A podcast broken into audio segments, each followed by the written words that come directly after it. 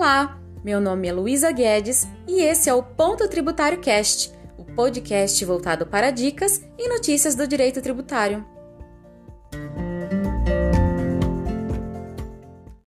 Para nós entendermos por que ainda há tantas leis antigas vigentes, nós precisamos relembrar um pouquinho das constituições que nós já tivemos, que no total foram sete, hein? Vamos lembrar? A primeira Constituição foi a de 1824, que foi imperial. E atualmente a vigente é a de 1988, também chamada de Constituição Cidadã. Ai, Luísa, mas por que nós tivemos tantas constituições? Primeiramente, precisamos considerar os contextos sociais, econômicos e políticos que criaram uma nova ordem social. Portanto, para cada mudança de ordem social, fez-se necessária uma nova Constituição. Entretanto, não há como manter uma nova ordem jurídica apenas com a Constituição.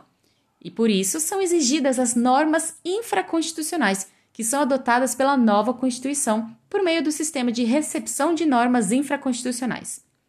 Ou seja, todas as normas infraconstitucionais que seguirem as normas constitucionais passam a ser adotadas.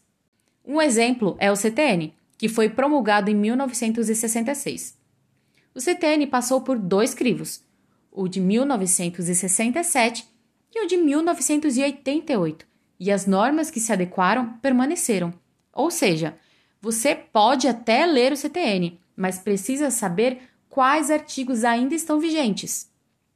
Sendo assim, as normas podem ser velhas, mas se passaram por todas as análises da nova Constituição, então elas são válidas, hein?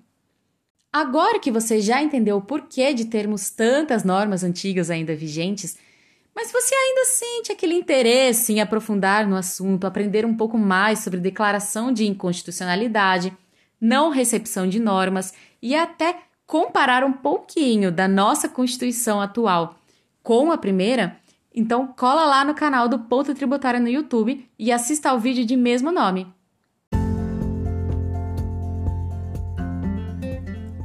Você tem interesse nos temas do direito tributário? Então siga o Ponto Tributário aqui no YouTube, Facebook, Instagram e Telegram.